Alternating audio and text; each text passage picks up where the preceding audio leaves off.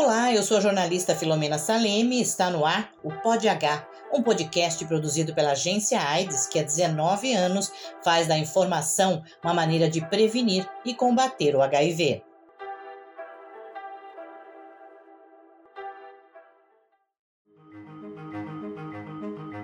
Pod H. A ciência, os fatos e as histórias de quem vive com HIV. Aqui você vai ouvir sobre saúde, fatos, ativismo, trabalho das ONGs e desvendar os mistérios que ainda fazem do HIV e da AIDS um tabu. Neste sexto episódio do Pod H, vamos falar sobre a política de redução de danos e o HIV. O Guia de Terminologia da UNAIDS de 2017 define redução de danos como um pacote abrangente de políticas, programas e abordagens para reduzir as consequências prejudiciais associadas ao uso de substâncias psicoativas sobre a saúde e em termos sociais e econômicos. Este pacote tem os seguintes elementos: programas de substituição de agulhas e seringas, terapia de substituição de opioides, testagem e aconselhamento em HIV atenção e terapia antirretroviral para pessoas que usam drogas, prevenção da transmissão sexual, informação, educação e comunicação para pessoas que usam drogas e seus parceiros sexuais, diagnóstico, tratamento e vacinação, quando apropriado, contra as hepatites e prevenção, diagnóstico e tratamento da tuberculose. Há 30 anos se fala em redução de danos. É da Inglaterra a primeira ação tida como registro de redução de danos no tratamento de dependentes de drogas. Em 1926, o relatório Rolleston recomendava aos médicos a prescrição de heroína e morfina para os pacientes que não conseguissem parar de usar essas drogas. A partir dos anos 1980, diante do aparecimento da AIDS, surgiram as primeiras iniciativas permanentes que miravam os usuários de drogas injetáveis. Em 1984, a Holanda instalou um programa para evitar a troca de seringas pelos dependentes químicos. Foi também o avanço da doença provocada pela contaminação por HIV que impulsionou a chegada da redução de danos ao Brasil. Santos, no litoral paulista, já tinha o porto mais movimentado do país, recebendo o triste apelido de capital da AIDS. A prefeitura decidiu promover a desinfecção das seringas usadas pelos usuários de drogas e desaconselhar a troca do material entre eles. O psicólogo clínico Marcos Guimarães, da Rede Brasileira de Redução de Danos, diz que a reação da sociedade foi tão negativa que o secretário de Saúde e o responsável pelo departamento de AIDS quase foram presos. Segundo o entendimento da lei, eles estavam apoiando na forma de incentivar o uso de drogas. Na época, o uso de drogas injetáveis era um problema sério entre os usuários de drogas. Era ali que havia a contaminação das pessoas pelo HIV e pela AIDS, né? Pela doença da AIDS. O psicólogo afirma que a acusação de incentivo ao uso de drogas não se confirmou, porque o uso de drogas injetáveis não aumentou e houve a diminuição das taxas de novas infecções por HIV. Vamos ouvir agora quem trabalha diretamente com redução de danos. Mãe, esposa, redutora de danos, Matusa Sankofa tem vários títulos, incluindo entre eles ex-moradora de rua e sobrevivente do sistema prisional. Ela conta que suas experiências foram necessárias para moldá-la como redutora de danos e ativista. Esses lugares de vulnerabilidade foram os lugares que foram me formando para ser a redutora de danos que eu sou hoje. Depois de ter passado por todas essas vulnerabilidades, hoje eu sou redutora de danos, estou presidenta do Centro de Convivência Edley, que é uma ONG que existe há 24 anos, que trabalha com cuidado com pessoas que fazem uso de droga na perspectiva da redução de danos. Dentro do Edley, além de ser a presidenta, eu coordeno o Núcleo de Práticas de Redução de Danos, que é um núcleo onde a gente tem uma equipe composta por sete pessoas que atuam todos os dias na nossa convivência, é, a convivência que é duas vezes por semana, uma na segunda e outra na sexta, e os demais dias no campo, nas cenas de uso de droga.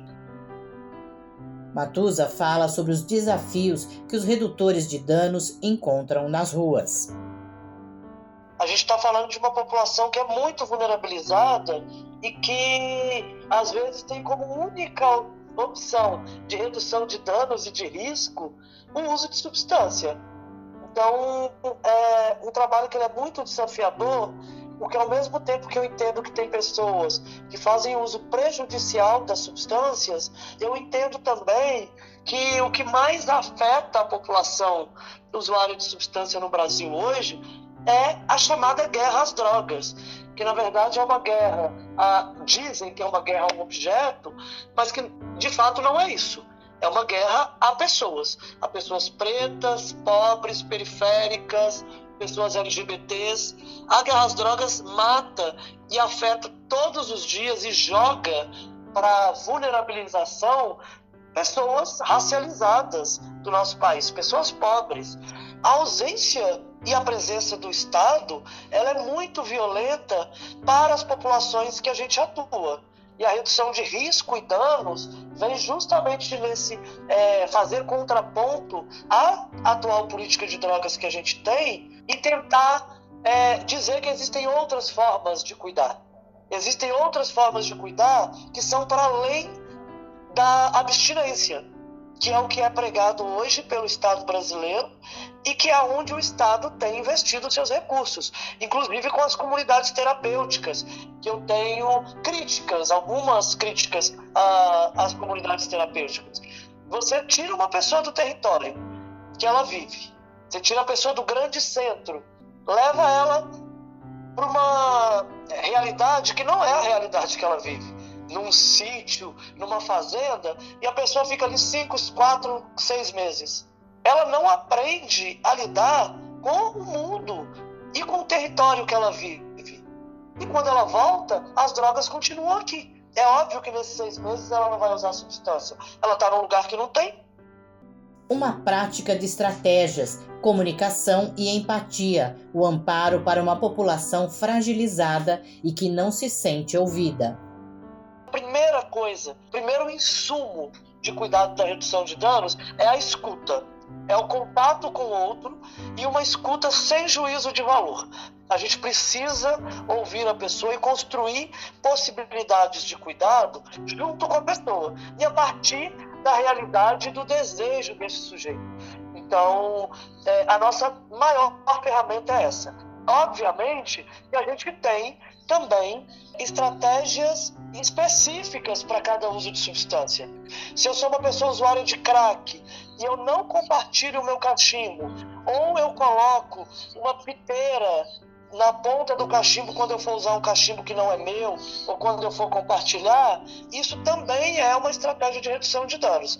Se eu sou usuário de cocaína e ao invés de usar nota, de botar é, a substância em cima de uma superfície suja, eu limpar a superfície com álcool, eu usar um canudo específico e não compartilhar também o canudo, é uma estratégia de redução de danos. Por que eu digo isso? Porque esses compartilhamentos podem fazer com que a gente em detrimento do uso de uma substância, a gente acabe contraindo, por exemplo, uma IST, uma hepatite viral ou é, qualquer infecção aí sexualmente transmissível que pode ser transmitida também no momento do compartilhamento para o uso de substância.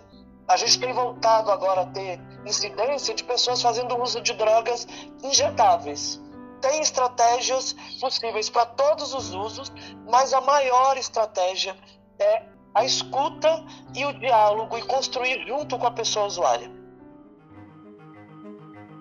Histórias de vida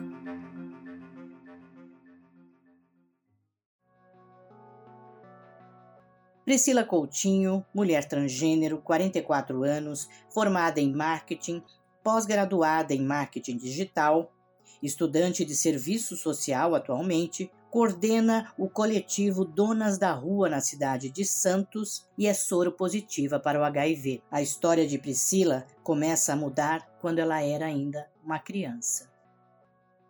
Eu fui colocada para fora de casa com 13 anos de idade, porque eu fui criada dentro de uma família evangélica, é, presa a um dogma religioso, e por não aceitar a minha opção sexual e a minha identidade de gênero, eu fui colocada para fora de casa. Com 13 anos de idade, quem me acolheu na minha cidade Lorena, interior do, do, de São Paulo, e no Vale do Paraíba, quem me acolheu foi um, uma travesti e com 13 anos de idade eu aprendi que o meu corpo poderia me proporcionar o meu sustento. E eu comecei então a ser profissional do sexo. Trabalhei ali na Dutra fazendo BR, Rio São Paulo, durante muito tempo. Dos meus 13 anos de idade, mesmo assim eu não deixei de estudar, porque as meninas que me acolheram eram o que elas impunham que eu tinha que estudar para eu ser alguém na vida. E como todas sabem, quando a gente está aí nessa profissão do sexo, principalmente eu na minha cidade, onde eu, eu, eu vivia, é, era tudo muito difícil, muito precário. Para ganhar um pouquinho mais, sempre vem as oportunidades de usar uma droga aqui, uma droga ali com o cliente, e numa dessas nessas brincadeiras né, de usar droga, eu acabei é, me contaminando com o vírus do HIV. Eu vim descobrir isso, eu já tinha já meus 19 anos de idade, hoje eu tenho 44 anos de idade. Porque na época, as minhas amigas que se contaminaram com o vírus na mesma época, muitas delas hoje já não existem mais. As reações dos coquetel eram muito fortes. É, a sociedade em si já nos via como um, um morto-vivo andando pela rua a família se afastava, é, o preconceito era muito maior do que existe hoje. Não que nos dias de hoje não existe preconceito. Não tínhamos muitos acesso a camisinha, gel, não tínhamos acesso à orientação médica, não tinha consultório na rua, não tinha equipes de redução de danos que comparecia nos no nossos pontos de trabalho. A partir daí, a situação de Priscila só piorou com o tempo foi se passando, eu fui, me tornei é, dependente química do usuário do crack. Foi quando eu conheci a calçada, fui parar na rua, morei na rua durante vários anos. A minha imunidade foi a zero, a minha resistência, eu não tinha resistência para mais nada, eu estava parecendo uma caveira humana. Foi quando eu conheci a redução de danos, foi quando eu, conheci um caminho a se seguir, e hoje eu estou aqui. Eu sou indetectável. Meu marido, sou casada há 21 anos, o meu marido ele não é soro positivo. Priscila conta que a redução de danos humaniza aqueles que passam a ser invisíveis. O usuário de droga ele tem direito, direito à vida. É, Para mim, como redutora de danos, quando eu vejo, quando eu vou à Cracolândia fazer o meu trabalho semanalmente com os usuários de droga, é, o simples fato dele parar 20 minutos para me escutar, dele tomar uma garrafa de água, porque água é vida, e nesse momento que ele parou para me escutar, o organismo dele respirou. Então, para mim, aquele, naquele momento eu consegui reduzir os danos dele. Eu não vou ali pregar para ele que ele tem que parar, porque eu sou antiproibicionista. É, tudo que é proibido é mais gostoso. Tudo que é proibido, ele tem aquele, aquela adrenalina de querer fazer. O, o não eu já tenho como resposta desde quando a gente nasce. Então, quando eu vou fazer a minha ação de redução de danos, eu trato aquele indivíduo como ser humano, como eu queria que me tratassem quando eu estava ali naquela, naquele uso frequente de droga.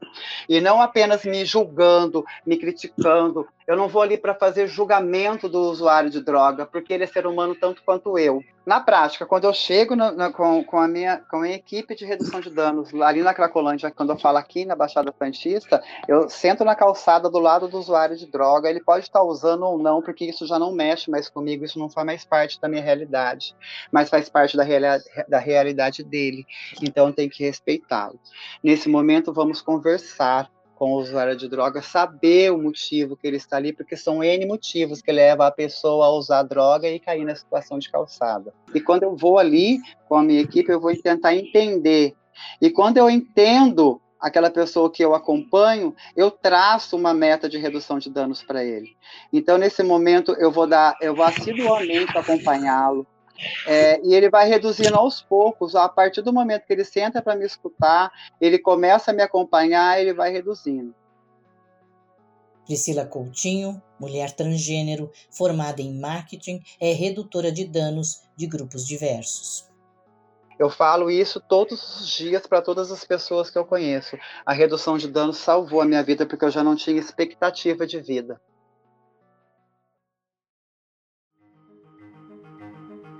A palavra do especialista. Hoje, no Pod H, vamos conversar com o educador social redutor de danos, Miro Rolim, mestre em Ciências da Saúde pela Unifesp e pesquisador do campo da redução de danos, políticas de drogas e das IST, HIV e AIDS, e membro da coordenação nacional da Associação Brasileira Multidisciplinar de Estudos sobre Drogas, e também membro do Movimento Brasileiro de Redução de Danos. Muito obrigada por falar com a gente. O que é a redução de danos? São um conjunto de estratégias que visa o bem-estar das pessoas que fazem uso de substâncias, mas também pensa em territórios e populações. Ela não apenas foca o sujeito. O sujeito faz parte da, daquilo que a Dano pretende olhar, pretende lançar cuidado. Então, a redução de danos é, seria essa estratégia, né, que alguns colocam como política, que visa amenizar todos os danos que pessoas, comunidades, território possam sofrer com o fenômeno das drogas e principalmente com o fenômeno associado às questões do proibicionismo e da repressão das pessoas que fazem uso de substâncias. Quais são as maiores dificuldades para a prática? Eu acho que hoje em dia a maior dificuldade ela consiste justamente nessa ótica proibicionista. Nós temos uma ótica proibicionista sustentada por uma guerra às drogas que interdita a produção e a promoção do cuidado. Essa dificuldade ela é muito ampla, né? E aí a gente vê que as redes de serviços, a rede de saúde, é atravessada por essa visão histórica do proibicionismo que coloca os usuários de drogas, substâncias psicoativas, como um, um, um sujeito, corpo de lugar de punição, né? Aquele corpo matável, aquele corpo que a gente considera o corpo abjeto. Então, uh, essa ótica que atravessa todas essas camadas da sociedade impede que a gente execute um serviço de redução de danos adequadamente. E por quê? A redução de danos nunca foi executada como ela deveria ter sido, né? como, ela, como ela, ela é pensada. A, a saúde né? é um campo em disputa. E o campo de álcool e drogas também é um campo em disputa. A gente está disputando posições na promoção do cuidado, no entendimento do que a gente entende como cuidado. E devido ao fato de que as questões de álcool e drogas, as questões das pessoas que fazem uso de drogas, sempre foi visto muito por um olhar pautado por preconceitos, estigmas, tabus, isso acaba se refletindo quando nós vamos pensar o cuidado, porque a gente nunca foi um discurso hegemônico, a danos nunca foi um discurso hegemônico no cuidado devido justamente a essas barreiras históricas e sociais. Então, as redes de IST, e AIDS, né, sempre se manteve distante do debate. Existe uma ausência de estratégias de redução de danos ou iniciativas muito limitadas na rede de saúde. A gente vê que existe um entendimento do fenômeno das drogas que é equivocado, que é defasado, e a gente encontra muito isso na rede especializada em ST, HIV e AIDS, os protocolos de atendimentos que são estabelecidos na rede de serviço não diálogo, não, não tem um diálogo adequado com a realidade dos usuários, principalmente os usuários mais radicais, os usuários mais problemáticos, em situações de maior vulnerabilidade. E os pontos positivos? Fora do Brasil, praticamente, em vários países do mundo, Europa, os Estados Unidos, não existe discussão sobre se a redução de danos é positiva ou não. Essa discussão já foi superada a redução hoje faz parte das políticas da boa parte de países do mundo inteiro. A redução de danos hoje ela está em vários na. Né? A redução de danos hoje está como diretriz de várias políticas mundiais. né, em vários países. No Brasil, né, isso, isso só comprova a eficácia da redução de danos. A redução de danos hoje é a maior e a melhor estratégia para o campo das STHIV/AIDS. Ela tem, ela historicamente, né, ela surge como resposta à epidemia da HIV/AIDS e das hepatites virais. Ela se torna uma das principais estratégias de cuidado na Europa. Depois ela se expande para outros países, como Estados Unidos, Canadá. Né. Chega no Brasil em 89, em Santos, que é o primeiro lugar a aplicar sistematicamente e politicamente as estratégias de danos, como resposta também à epidemia da HIV/AIDS em Santos. E ela, durante principalmente os anos 90, ela consegue ser extremamente exitosa, ela consegue um resultado na resposta à epidemia do HIV/AIDS. Há uma barreira social quando se trata da redução de danos? Existe. A nossa sociedade é extremamente preconceituosa, racista, é, e nos últimos tempos a gente fortaleceu muitos tabus, estigmas, né, contra determinadas populações. Principalmente as populações pobres, as populações vulnerabilizadas, populações negras, populações periféricas, contra a população LGBTQIA+. Esses preconceitos, né, esses estigmas, foi extremamente reforçado recentemente no Brasil. Nunca que nunca existiu, sempre existiu, mas agora a gente está vendo uma nova dimensão. E isso cria barreiras para o cuidado é, das pessoas, seja para as questões de álcool e drogas, seja para qualquer outra questão que essas populações vêm sofrendo. Mas também, por exemplo, até no processo de formação de trabalhadores para atender as pessoas. Como abordar o assunto com a população vulnerável? Todas as pessoas usam drogas. Todas as pessoas fazem sexo. Então, todos nós estamos vulneráveis a alguma coisa então, todas as pessoas que usam alguma substância, seja legal ou ilegal, ela vai estar vulnerável. E aí, o que a gente deve pensar? Né? Nós devemos construir estratégias de cuidado que, antes de tudo, que a gente esteja ao lado dessas pessoas. A gente tem que construir estratégias que a gente esteja ao lado dessas pessoas. Né? E estar ao lado dessas pessoas pode ser estar literalmente ao lado dessas pessoas, mas também que essas pessoas possam está ali no, no, encontro, passíveis de encontro, né? E aí a gente tem uma estratégia na redução de danos que é o conceito de entre pares. É importante a gente construir estratégias de cuidado que seja que a gente promova o, os pares, né? para que as pessoas possam escutar, falar, é, entrar em territórios, entrar em contextos, entrar em grupos. Né? Quando você faz, você promove o cuidado, a partir da realidade das pessoas e não impondo realidades estrangeiras. Como os órgãos governamentais e a sociedade podem fornecer o auxílio para a prática? Ah, primeiro começando por mudar a política de drogas brasileira. Talvez acabar com essa, talvez não, acabar com a ótica de guerra às drogas.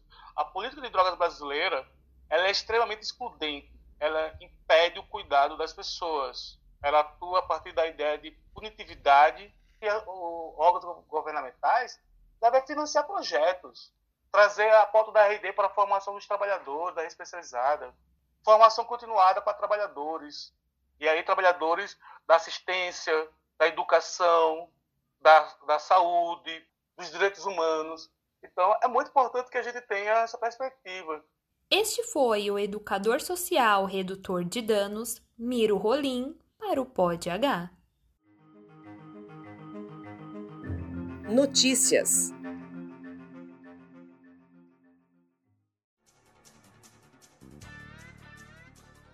Primeiro teste para diagnóstico da monkeypox no Brasil é aprovado pela Anvisa. Ainda sem data definida para chegar ao mercado, os testes são fabricados pela Fundação Oswaldo Cruz e usam tecnologia baseada em PCR. Fundo Global de Combate à AIDS, Tuberculose e Malária arrecada 4 bilhões a menos do que a meta inicial. A organização, que tem o objetivo de erradicar as três doenças até o ano de 2030, conseguiu levantar mais de 14 bilhões de dólares em evento liderado pelo presidente americano Joe Biden. A OMS faz alerta que enfermidades como câncer, diabetes e outras doenças crônicas não transmissíveis se tornam a principal causa de morte no mundo. Os números chegam a 41 milhões de vítimas por ano, o que representa quase três quartos das mortes mundiais. Eu sou a Filomena Saleme e este foi o Pod H, um podcast da agência AIDS. Trabalharam comigo nesta edição, produção e entrevista Camila Giovana, edição de som Renato Correia, vinhetas Tatiana Ferraz. Neste Pod H utilizamos informações da agência AIDS, UOL, Veja, G1, Ministério da Saúde e CNN Brasil, e áudios da Rádio Câmara. No próximo episódio, vamos falar sobre o mercado de trabalho e o HIV, mais histórias de vida e também notícias sobre saúde. Até lá!